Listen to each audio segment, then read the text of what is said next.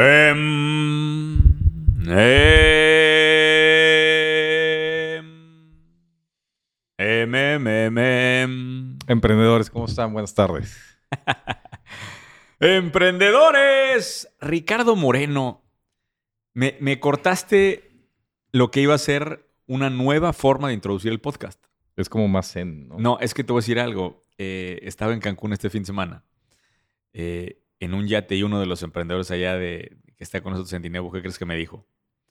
Me caga el grito de emprendedor. No, me dijo, güey, ese grito que hiciste alguna vez con em, lo deberían de hacer una pieza de meditación. Güey. Y realmente Eso- no me había dado cuenta. O sea, nuestra versión de meditación no es OM, es em. Em, em. Entonces, ya tengo un equipo trabajando, obviamente. puta madre. ya tengo un equipo. De hecho, eh, yo creo que esto, esto abre toda una línea completa de música nueva para nosotros. Música de meditación. Música En vista de que el corrido pues, no ha sido tan exitoso No como yo esperaba. white noise. ¿eh? Fíjate que sí hiciste falta, güey, la semana pasada. Me, me cuesta mucho trabajo reconocer esto y, y nunca pensé decirlo en público, pero sí nos hiciste falta, güey. No sé si... Yo tengo que confesar. Y Ajá. esto es un acto de humildad y es... Y es, y es Ay, demuestra, demuestra la estatura de la persona. Ay, güey. Yo escuché el episodio que salió ayer y no lo pude acabar, güey. Estaba de hueva. Y más porque ya sabía que iba a pasar después, ¿va? Pero Lo hiciste con tu Padawan, ¿no? con el Padawan, joven Víctor, güey. No, yo creo que sí. Ese hay que etiquetarlo, Eric, como terapia de sueño, güey. o como cura de insomnio, cabrón, porque sí nos quedó muy pinche. ¿Y Nos a qué se lo atribuyes? Pues que los dos somos de hueva, yo creo. podría ser una, una buena explicación. Es que si hubieras tenido en- eh, como intermedio, vamos a decir, en ese capítulo, la pieza de meditación hubiera sido lo que rescataba el episodio. No, te estoy diciendo que la gente se está quedando dormida. A lo mejor para eso era. Para eso era, vez, era el uso, era el uso de la- del caso. Pero bueno, vamos a darle porque...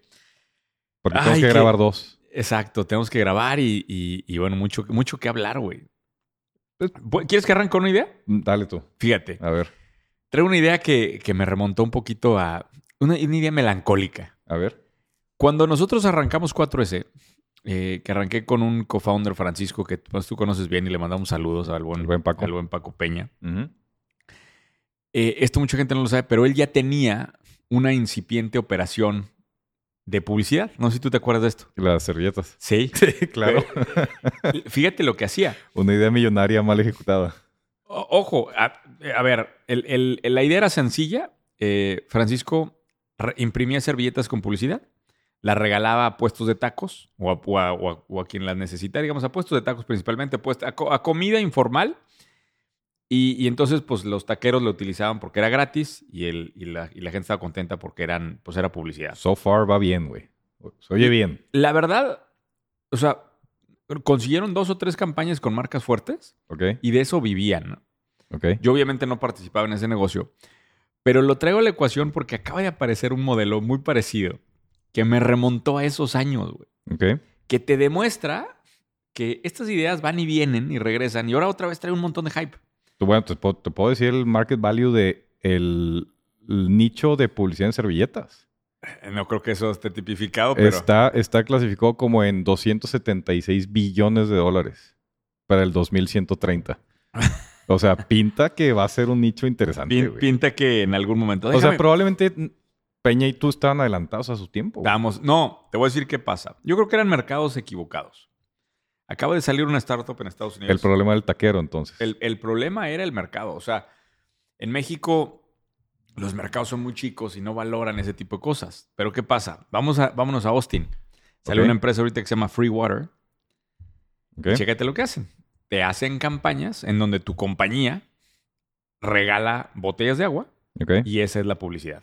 Nos quedaría muy bien en Monterrey que no tenemos agua, güey. Sí. Pero ojo, hay, hay varias, hay varios caveats interesantes en este, en este caso. Primero, el empaque que traen es un empaque como tipo tetrapack así de leche, muy bonito, reciclable, con todo el tono de, pues todo lo que implica, digamos, ahorita en la narrativa de, de ser conciencia ecológica.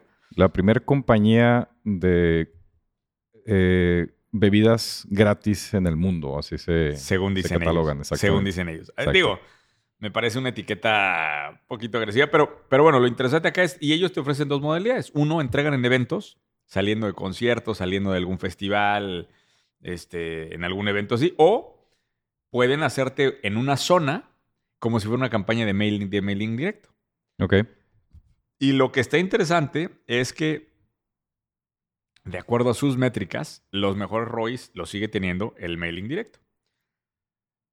Que ahí tú tienes mucha opinión, ¿va? Pues mira, ¿Qué opinas de eso? no, no, no necesariamente creo que sean los mejores ROIs, pero lo que me parece es que me gustó como que otro ángulo fresco del tema de marketing directo. Eso es una cosa. Y la otra es que el, el CEO está loco. El güey dice que quiere ser el Amazon de productos gratis Ajá. y no solamente, o sea, está empezando con agua, pero quiere hacer una variedad completa de productos. Ok. Y quiere vending machines, donde llegues a la calle y literal todo lo que está dentro de la vending machine sea gratis, Sea gratis. a cambio de que a- como hagas algo. Muy Por bien. ejemplo, ve a este website, regístrate, haz esto y luego ya descargas una, este, descargas lo que sea, una barra proteína, lo que tú quieras. Y le- la gente le está comprando la narrativa, güey. Mm. Eso es lo que me parece más interesante. O sea, este juego de gratis para publicidad es un juego que creo que en mi cabeza lo había dejado hace años y, y- y luego que vuelvo a revivir me, me trae estas sensaciones de melancolía. La verdad es que, pues, ¿qué te puedo decir? Está, está- es, está para abrir, es para abrir paladar. me, me acordé, no, no de, cuando estabas platicando la idea, me acordé del, del CEO está loco. ¿Ya viste la serie de We Crashed? No, Que va a salir en Apple, es la historia de WeWork. ya. Eh, y hay un podcast que yo les recomiendo mucho, se llama igual, We, We Crashed, que es la narrativa del director. Y habla del momento en el cual... eh, Pero lo- el podcast lo habla él. No, no, no. Ah. Es el director de la serie. Ah, ya, es ya. el director Scott de Ya. la serie y te va narrando un poquito la historia. La serie va saliendo cada viernes, creo que todavía no son todos los episodios. Pero hay un, hay un momento icónico en la historia de WeWork cuando le invierte SoftBank, que es probablemente, creo que todavía hoy es la inversión de venture capital más grande, en la historia. Le invirtió y platica la historia, güey. Sí, Que llegó a una evaluación como de 70 billones, 68 billones. Llegó a ¿no? 46 Ah, billones. 46. Llega, llega Massa, el director general de, de SoftBank, llega tarde a uno de los a, la- a las headquarters de Nueva York de WeWork, hace un recorrido de 20 minutos y se sube al carro y le dice al founder de WeWork, súbete conmigo al carro para acompañarme al aeropuerto. Saca su iPad y en el iPad escribe un contrato, typea un contrato y lo firma con la pluma del iPad y le firma 4.6 billones de dólares de fondeo a WeWork. Ahí, Esto es historia En- real. historia real, güey. ¿Y dónde está Y- esa gente? güey? Y luego viene, viene de- la, la historia platica después que una de las frases más icónicas que le dice más al fundador de, de SoftBank, a- al fundador de WeWork es, me gustas, pero no eres lo suficientemente loco. Quiero que seas más loco, cabrón. Buscando lo que le genere más valor, güey. Y de hecho, llega un momento en que WeWork le llega a pedir a SoftBank 70 billones de dólares, güey. Le dice, ok, aquí está crazy enough. Quiero 70 billones de dólares. Y ya le dice SoftBank, le dice, no tanto, güey. Este, no tanto. Le fondea. ¿Y, Bueno, sa- le- y se sabe qué era lo que, que era crazy enough? Que, que- crazy enough era, me O acordé sea, ¿para mucho. qué eran los 70 Güey, billones? Me, me cagué la risa porque me acordé de ti, cabrón. Porque dice, dice, dice que llega el, el- el CEO de, de WeWork, hace la junta con sus líderes y dibuja un triángulo, güey. Que todas las juntas con Muñoz así empiezan, güey. Dibuja una figura geométrica, güey. que se supone que es la, la- la idea del billón de dólares, ¿no? Dibuja un triángulo y le dice, estos son las tres patas de real estate. Y son las tres patas de real estate en donde WeWork va a dominar el mercado de real estate. Y dice, es un mercado de trillones de dólares. Y vamos a ser los jugadores desde tenencia de propiedades, leasing, leasing corta duración, etcétera, con un triángulo. Y llega después con masa en, en Japón a presentar el triángulo. Y es cuando le pide 70 billones de dólares. Qué loco, cabrón. Qué chula, qué chulada esas historias, güey. El, el- el problema es que la historia no termina muy linda, ¿va? Sí, no. Porque de 46 billones se van a... Tres. Creo que sí, tres, nueve, creo que nueve con el SPAC. Creo que los compraron, había sí, un SPAC ya. y se quedó nueve.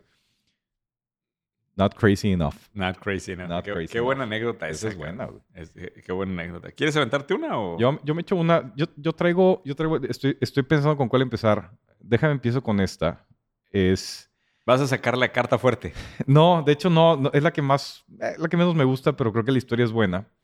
Hay una empresa. Eh, déjame cómo se llama esta empresa. Se llama Waterloo. No, es- eh, se, llama Waterloo, creo que se llama Waterloo. Es una empresa. Su CTO a hacer una operación. Estoy en el hospital. Y revisó su póliza de seguro de gastos médicos. y le entró la paranoia de cualquier millennial de decir, ¿qué pasa si me muero en la cirugía, güey? Y revisó su póliza y su póliza no, no, no cubría eh, muerte por eh, procedimientos médicos. Y, y, lo que él dice, que no sé si es cierto, aquí ya no me metí a ver, pero parece que es una cobertura rara o que poca gente, lo, pocos seguros lo contemplan. Entonces empezaron, eh, empezaron startup. Eh, Berkeley, Berkeley Insurance les metió lana de semilla y esencialmente atacan ese nicho. Es seguro de vida por muerte en procedimiento quirúrgico programado. Nada más. Lo que me gustó mucho la idea, güey, es la industria de seguros. ¿Estás de acuerdo que es la industria probablemente más estructurada, ordenada, antigua que tenemos? Y como estos güeyes, este cabrón en un momento, con una inquietud, se le ocurre una idea y encuentra un pequeño nicho y estos güeyes le están reventando, güey. La están reventando porque están encontrando un pequeño nicho no atendido y literalmente es un on demand, güey. Es como cuando vas de viaje a Europa que tienes que contratar el seguro. Con el pedo regulatorio que implica el hecho que es un seguro, ¿verdad? Y aún así, está pegando. Está pegando interesante. Fíjate que en, Cancún, en el evento, de, tuvimos el evento de Ineo allá, y, fue un cuate brillante. Me hubiera encantado que lo conocieras, güey. Eh, que está generando una empresa que se llama Árbol Protocol. No sé si hemos platicado esto. Ah, me platicó Dan de la empresa. Este, ellos, eh, otra vez, un nicho de seguros. Ellos lo que hacen es seguros para... Para el, tema agrícola, ¿no? Para agrícola. Exacto. Este, pero chécate lo que hicieron. Está brutal el, modelo. Dividieron la empresa en dos. D-Climate, que es la, proveedora de datos descentralizados, y Árbol Protocol, que es la que ejecuta las pólizas. Entonces, la que ejecuta las pólizas... Eh, obviamente tiene el tema regulatorio, tiene el tema, o sea, todo lo que tiene que hacer de compliance, etcétera, etcétera. Y ejecuta pólizas en base a contratos inteligentes en blockchain. Ok. Poca madre. Pero al mismo tiempo se dan cuenta que van a necesitar un proveedor propio de datos confiable y generan D-Climate. Y D-Climate es una empresa descentralizada que de hecho va a sacar su token. Y ese token es una DAO, no hay organización. Este, no hay regulación, no hay compliance, no hay ta, ta, ta, ta. ¿Y qué crees que pasa con las valuaciones? Revientan. ¿Eh? Todavía no, porque siguen siendo privadas, pero la expectativa es que D-Climate se vaya a billón y medio y Árbol Protocol a 500. Ah, ¿Eh? pues veníamos discutiendo de eso, cabrón. Es tanto pinche trabajo entender. Es que a mí lo que me cuesta mucho trabajo es cómo va aterrizando eso en el mundo real. Eh, ahorita discutimos. Si eh, quieres, eso lo discutimos en, el episodio, con, Dan. Pero lo que me parece interesante es estos nichos de seguros. Bueno, yo le pedí a, Israel, un mastermind, que revisara el tema de seguros acá. Ok. Y, o sea, no, la regulación, todo es imposible porque es, es regulación, regulación, regulación. Eh, si alguien se metiera a esa parte, hay tantos nichos en la parte de seguros ahí. Ahí, ahí está la oportunidad. El problema es regulatorio. Yo, yo creo que ese es un, ese es un, ese, a mí es lo que me gustó de esta historia, que por cierto se llama, la empresa se llama Samos. Dije se llama eh, Waterloo, donde está basada, se llama Samos. Y, y, creo que lo que es interesante es eso. O sea, el propio perfil de riesgo de las aseguradoras excluye muchísimas cosas, güey. Y pueden ser nichos muy interesantes y bueno, esa avenida de fondeo a través de contratos inteligentes es otro camino que puedes aplicarlo en tantas cosas. Eh, es un rollo ahí de descentralizado. ¿Te aviento otra? Échale. Este, traigo el tema melancólico. Esta te, va a llegar a ti. A ver. Yo tengo una que tiene un tema melancólico conmigo, güey. Sí, o sea, me pues, acuerdo este de algo histórico en mi vida, güey. Mm, bueno, pues aquí te traigo otra, güey. A lo mejor era el episodio para recordar. Exactamente. Sí, ¿Puedes contar? El estuvo de huevo y ahora está melancólico. ¿Puedes contar a tus fans, güey, a qué se dedicaba tu papá? ¿Mi papá? Sí. A ver si no me equivoco, porque a lo mejor yo me equivoco. ¿Tenía una empresa de qué? De materiales de construcción. No, no, de materiales de construcción. No, era de ah, bueno, la que tuvo en su momento de cereal, de cereal Chachitos. Eh, ¿Puedes contar brevemente esa...? Mi papá tuvo... De hecho, yo nunca supe bien cómo se hizo esa empresa. Mi papá siempre fue... Eh, trabajó en grupos de cementos de Chihuahua y por alguna razón él era... Él manejaba una planta de cementos de Chihuahua, calidra, calidratada y por alguna razón, yo no sé si alguien en una cantina le debía lana, güey. Y, y, le pagaron con la empresa de Chachitos. Parte de la deuda. Chachitos es un cereal. Chachitos es un cereal, es una marca, es, es un cereal que eh, fue, fue, la, fue la dieta base de mi infancia. Por eso se te está cayendo el pelo ahora. Probablemente es un pésimo embajador de Chachitos, ¿no? Es trigo inflado, endulzado. Ese eh, de hecho, pues eh, era un, era un cereal pues, eh, económico. Era un cereal Era económico. la, la- la competencia de Honey's Max. Exactamente. Sí, es la el Honey's Max en era- versión era la tercer versión mundo. cuarta transformación del Honey Snacks. Exactamente. Era, es una bolsa, era una bolsa de plástico transparente donde se veía, se veía el. De hecho, Silvia en Cuernavaca comía chachitos. Se veía el, el- el trigo inflado, venía endulzado con miel. Este, y mi papá tuvo esa empresa. La tuvo y es una historia triste porque la perdió en la crisis del 94.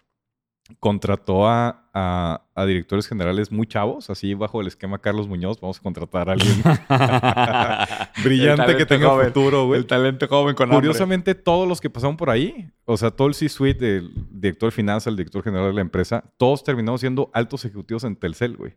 Fíjate. Todos en, en Centroamérica, presidentes, países. Después de, después de que tronaron Sí, el... pues aprendieron chingando a mi papá y luego se fueron ya a hacer las cosas bien con el ingeniero Slim, ¿no?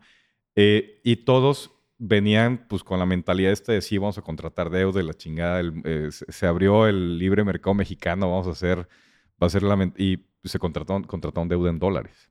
Entonces llega la crisis del 94 y a tasas variables y la chingada y pues a mi papá se lo llevó la... Yo, yo, yo acompañé a mi papá años al entonces Serfín a pagar los, cu- a pagar los, los, los, a, cubrir los pagarés. ¿Y qué pasa ahí, güey? Te terminan quitando la empresa y... Mi papá no se, no se, no se amparó con el IPAP. A mi papá pagó, a- o sea, Lo que a pudo. plazo, eh, sí, pues perdió planta. Tenía, creo que tenía dos plantas, chachitos en Chihuahua. Perdió la planta, las dos plantas, perdió mi casa, la que era nuestra casa. Perdimos todo. Yo fui a vivir a casa de mis abuelos. Qué locura, así cabrón. es, así es. Qué locura. Y era justo cuando Chachitos iba a sacar un nuevo producto que era eh, de chocolate. Me acuerdo porque me acuerdo perfecto de cuando le fueron a pichar, porque mi papá había tenido un accidente de auto, entonces estaba en la casa y le fueron a pichar el empaque y el branding del producto de chocolate, que ya nunca lo, ya nunca lo sacó porque pues, perdió la empresa. Y tronó y se acabó. La, la, O la compró alguien. Chachitos sigue existiendo, sí, sigue existiendo. Si alguien, este, si alguien va a una miscelánea de barrio, muy probablemente va a encontrar chachitos ahí. No, oh, si, si, Chachit, si el dueño de Chachitos, es más, que le manden esto al dueño actual de Chachitos Estaría- para decirle que, que queremos Este, ser embajadores de marca. Sería bueno que Chachitos fuera nuestro patrocinador, así como Empanadas La Costeña. De hecho, lo puedes buscar y salen imágenes. Mira, aquí está. Ese, ese cambio de imagen, no me acuerdo si era cuando estaba mi papá. Bueno, quiero, quiero, aprovechando que regresas a este momento melancólico en tu vida, Aquí está producto, es Productos Chachitos. Está en Fuentes Mares, en Chihuahua todavía. Sabes que ahí estaba la planta cuando la tenía fíjate papá. nada más. Qué chulada. Pues déjame, déjame darte la frase con la que estos cuates del que te voy a presentar se, se presentan. Dice, Remember the carefree days of childhood when you- when you didn't feel guilty about eating mountains of cereal. Ok, exacto. Ese- Azúcar. Ese, ese, es el, ese es el momento de la infancia al que te quiero llevar. Pues hay una empresa que se llama Magic Spoon. Ok. Acaba de levantar 10.8 milloncitos de dólares. A la madre, güey. 10 millones de dólares. Con una idea muy sencilla y muy clara en la cabeza. ¿Cuál crees que es? eh, cereal libre de grano, cero azúcar. Correcto. Cereal saludable. Que te voy a decir algo. O sea, cuando, cuando escuché esto, obviamente, en uno de los, eh, de, de los feeds que leo de, de- de noticias, llegó este caso, Ujú. aplaudí. Güey, vas al. O sea, es que, es que no sé si has hecho el recorrido en carrito. Ah, claro. Va- Llevas el carrito del Sí, súper. claro. Yo sé que ya mucha gente no lo hace porque tiene todas estas aplicaciones y más, pero agarras el carrito, te vas a un supermercado mexicano y es azúcar, azúcar, azúcar, azúcar, azúcar, granolas pinches. Sí, cereal culero. Exacto. O sea, y, y- y- y uno, o sea, güey, no puedo creer. O sea, ahí está la oportunidad. Hablando de dónde está la oportunidad, no puedo creer que ahí en medio, en ese pasillo, no haya un espacio que diga cereal de proteína rico chingón. No. Tiene que ser o culero o tiene que ser azúcar, hecho- azúcar, azúcar, están azúcar, separados, ¿no? O sea, es, son los ricos que te matan y luego son los culeros que no te matan. ¿no?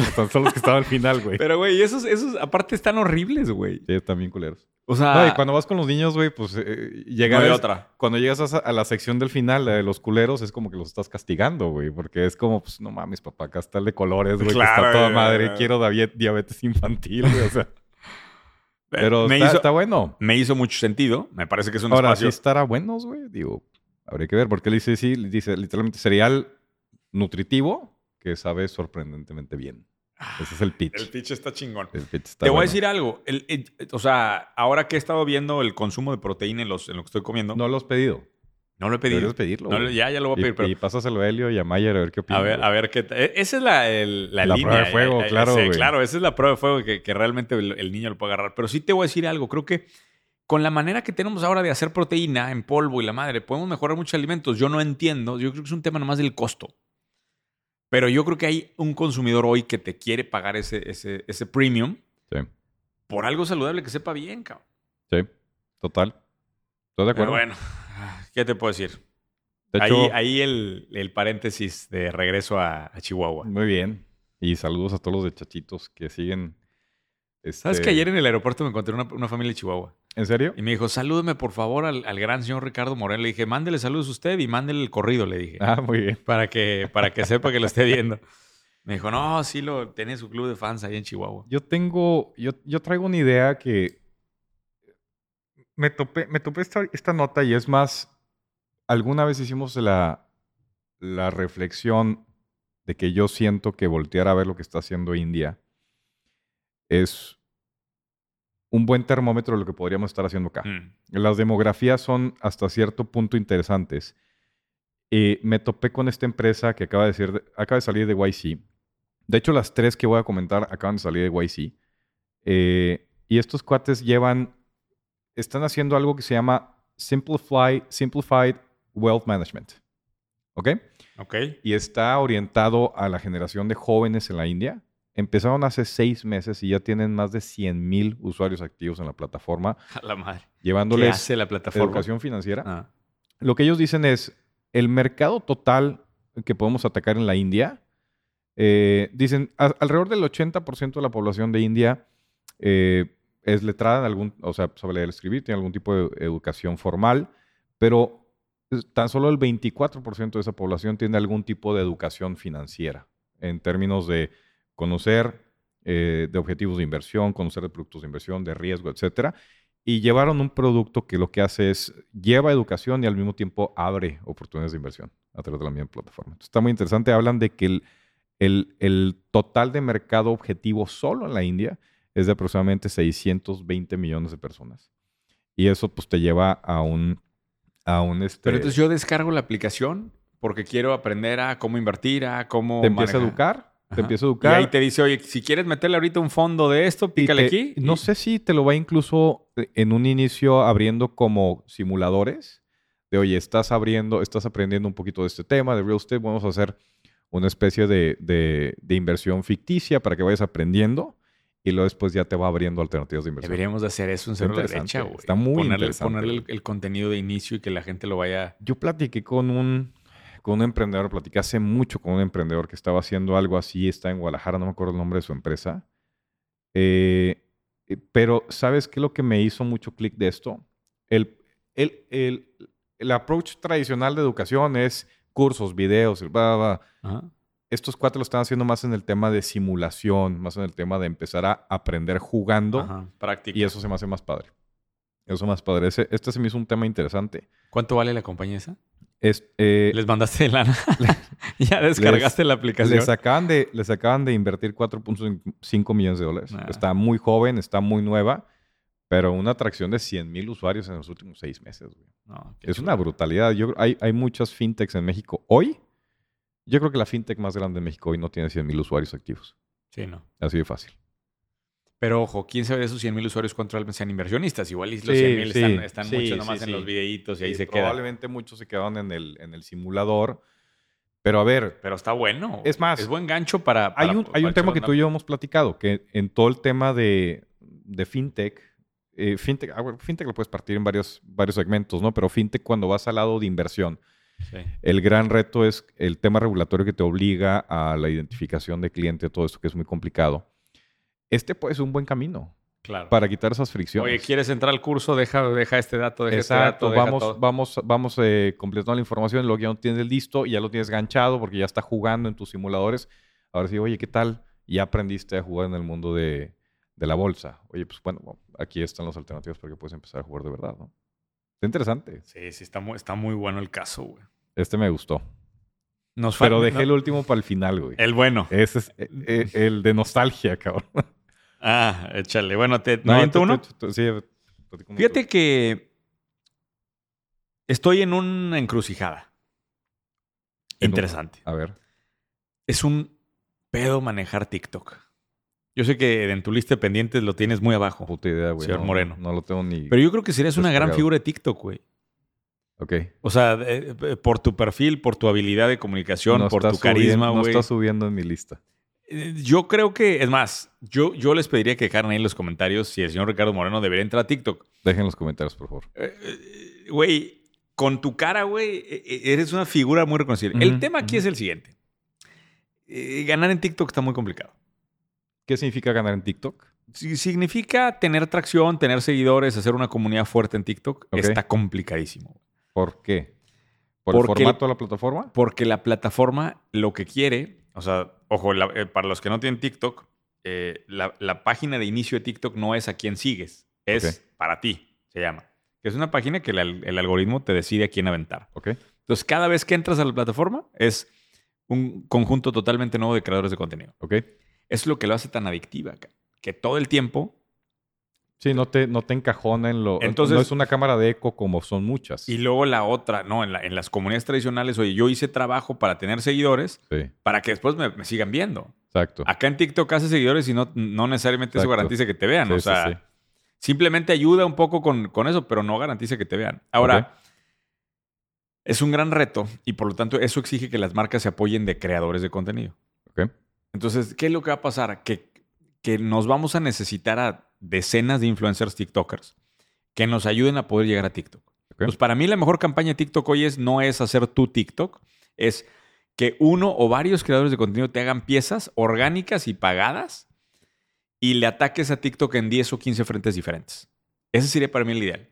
Ahora, ¿por qué voy con esto? Porque hay una plataforma nueva que se llama InStreamly. InStreamly es una plataforma que lo que se dedica básicamente es automatizar el proceso de los micropatrocinios. Ok. Porque lo que pasa con, con TikTok es que no son influencers fuertes. Son pues influencers que, que tienen... pues, los TikTokers no tienen el mismo peso, vamos a decir, a nivel de opinión pública. Entonces, eh, pues bueno, el problema es cómo le haces para encontrar 100, influ- 100 TikTokers para colaborar. ¿Te pones a, a- a hablar con ellos uno por uno? Ok.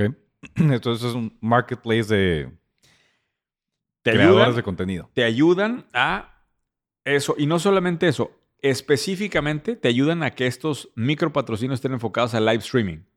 Ok. O sea, que puedan hacer un, un- un- un stream en vivo y muestren tus productos o muestren lo que tú quieras. Y levantar una rondita de 1.6 millones de fondeo.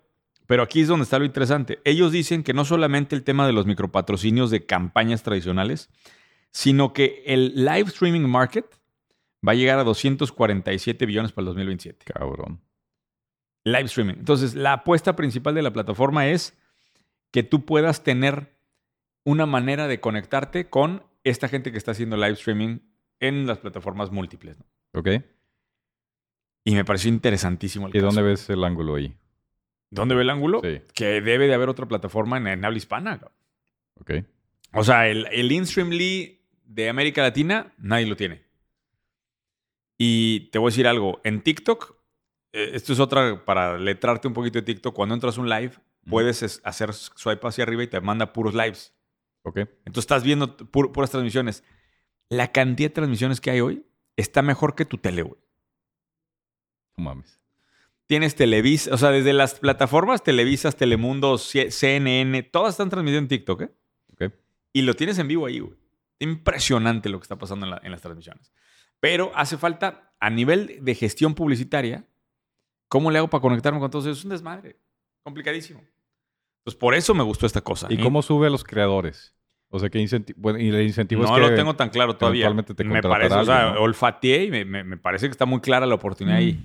Pero no, no tengo tan clara la mecánica de la plataforma, no lo tengo tan claro. Ok. Pero lo que está chingón es. Imagínate hacer una campaña, en lugar de hacer una campaña con dos influencers, una campaña con 300. Sí. Puros micropatrocinios. Habrá que medir rentabilidades de eso contra una campaña de influencer grande, pero a veces las del influencer grande simplemente son imposibles de conseguir. ¿Pero está limitado a TikTok? no, no, está, está en, en el enfoque de ellos es hacia el live streaming. Ok. Entonces, Puede ser hacia, eh, puede ser hacia otras plataformas. Ok. Pero me gustó en particular con TikTok porque los influencers ahí son un chingo Ya. y son difíciles de conseguir. Andar uno por uno pidiéndole cotización y que te cotice y deja. Es, es imposible, güey. Tardadísimo. Sí, o sea, sería centralizarlo en una plataforma, subir influencers o creadores de contenido y poder estar desde ahí gestionando campañas. Haz de ¿No es mala? No. Eso sí me gusta, güey. Me parece que está sólido el, el- el mercado. A pesar de que no sé qué es TikTok, me gusta. O sea, el, el modelo no Y, suena güey, mal, güey. serías, un grande de TikTok. Probablemente. Serías un grande. ¿Por qué, no, Probablemente. ¿Por qué no cortamos este pedacito y lo subimos No a TikTok creo, a ver no cómo le va, por güey? favor, Eric. Que, que lo suban, güey. Está bien. Y con el corrido fondo. Ya con eso va a pegar seguramente. Embajador de Chihuahua. Yo tengo otra que me gustó Oye, ¿la, la pones en tu carro, güey? Eh, de en las- repente. en las tardes. Ya en la tarde, noche, cuando usted terminó el día, sí. Sí, la pones Sí, de sí, repente a todo volumen con tus sí. hijos, abres el Con- quemacocos. exacto, prendo un cigarro, me sirvo un tequila y sí, voy a ¿Y qué dicen corrido. tus hijos, güey, en ese momento? Claro que no hago eso, güey. ¿Por qué no, güey?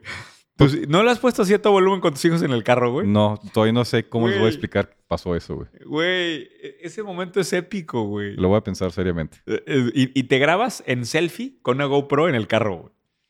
En selfie con una GoPro O sea, en el carro, así pones una manejando GoPro con para- ver. con el corrido de Ricardo Moreno. A todo volumen, ellos cantando. A todo volumen. ¿En Chihuahua o puede ser aquí? ¿Puede ser aquí? Puede ser aquí. Ahí, perfectamente. ¿Está bien? Me va, Lo- me va a dar mucho gusto ver esa escena. La vamos a poner. Es más, va a ser el tráiler del podcast. Estoy seguro que si lo pongo, mis hijos van a decir, eso lo hizo mi tío Carlos, ¿verdad? Muy probablemente ya están No educados creo. a que, a que anomalías que ¿Todavía pasan no, son- ¿Todavía no sienten tu fama? Eh, no, afortunadamente no. Yo tampoco la siento. ¿Te ha, te ha tocado que estás así en la calle en algún momento con ellos y se acerca alguien a pedirte una foto? No, no, no. Lo único es, de hecho, lo único es que me ha abordado alguien fue en el aeropuerto. ¿Y qué te dieron de Me qué? bajo del aeropuerto, me bajo del avión, estaba afuera, estaba fumando afuera eh, de, la, del- de la terminal Ajá. y güey y me dice, te venía escuchando en el avión. Y le digo, Eh, Pero, le, dijiste- digo- le pero dije- no te dijo, usted es el gran no, Ricardo no, Moreno dijo, del dijo, te venía escuchando en el avión. Le dije, venía dormido, güey. A menos que hable dormido, no sé cómo venías escuchando en el avión.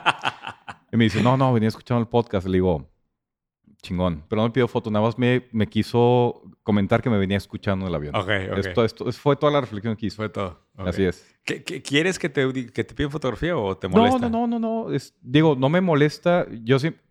Me han pedido fotos en tus eventos, que pues ahí es la, la gente que probablemente El hype, puede es el conocer. hype. Exactamente.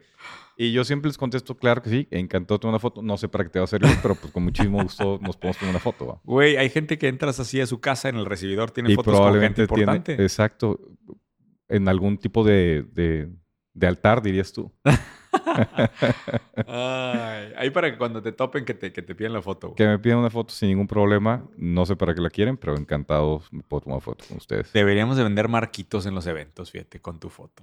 Con, mi foto. con el Puede dónde ser. está la oportunidad y que Y salga. pueden ser marcos eléctricos, que le piques un botón y se escucha el corrido. Igual, te voy a decir algo. Cuando sea el libro, ¿sí sabes que vamos a hacer un libro?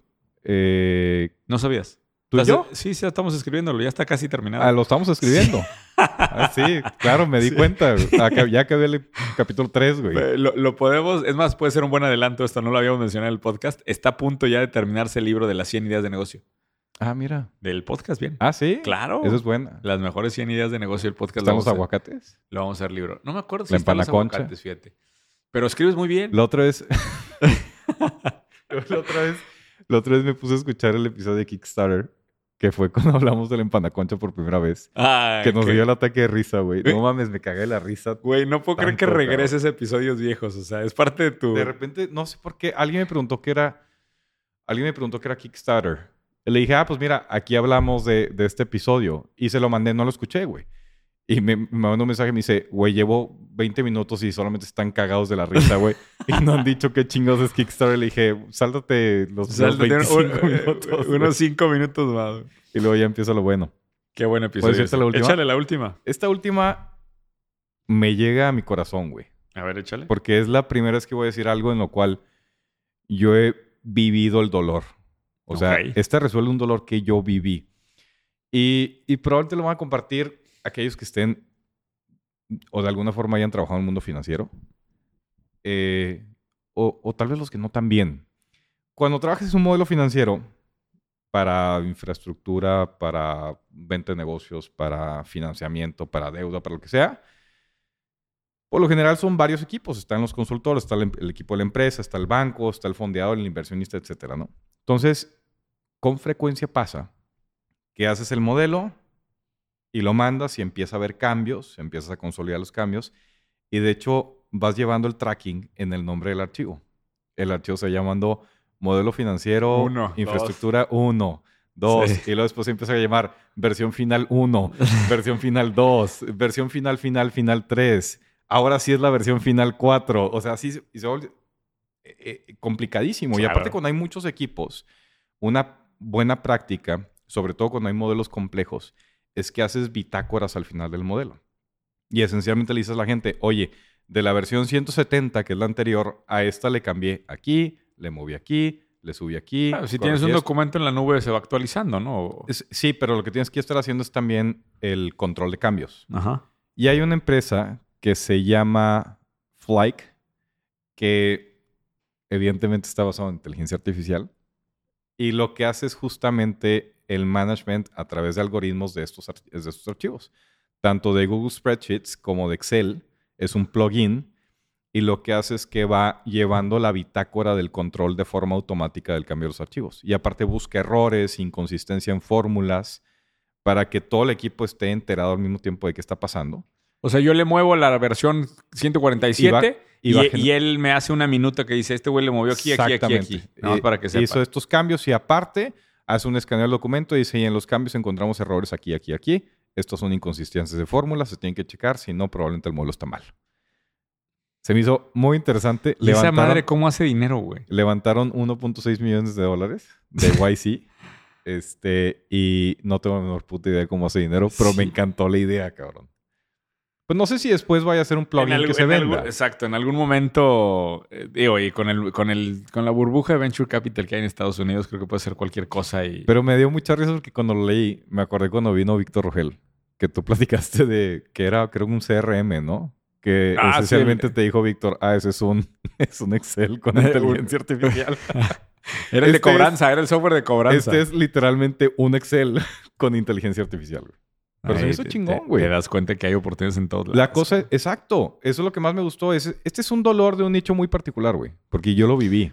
Pero la pregunta es si ese, esa escala de dolores justifica a Esta nivel de va, ser, escalabilidad. no va a ser una empresa modelo de un de- millón de dólares. No, por eso, pero a nivel, el modelo Venture Capital te lo justifica. O sea, Yo, a ver, ¿qué, esto qué- lo hemos qué están pensando los inversionistas que le metieron el 1.6 millones de dólares Esto lo hemos platicado tantas veces. De hecho, me invitaron a Querétaro a, dar una, a a ser panelista de un, de un evento de VC allá en Querétaro. Ah, sí, no, ¿vas a sabía, no sabía que había VC en Querétaro. Fíjate. Estoy muy sorprendido. Sí, sí. No sabía que había internet en Querétaro. hay- hay- de hecho, hay toda una esfera gravitacional ¿En mexicana serio? ahí. En, ese. ¿En serio? ¿Cuándo va a ser ese evento? Es en abril.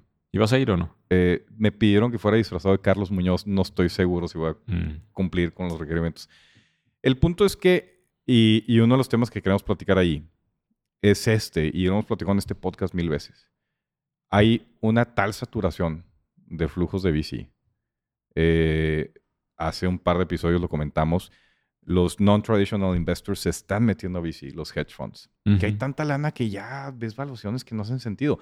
Y al mismo tiempo, es una gran oportunidad para Latinoamérica. Sí. Es una gran oportunidad porque cuando tú ves...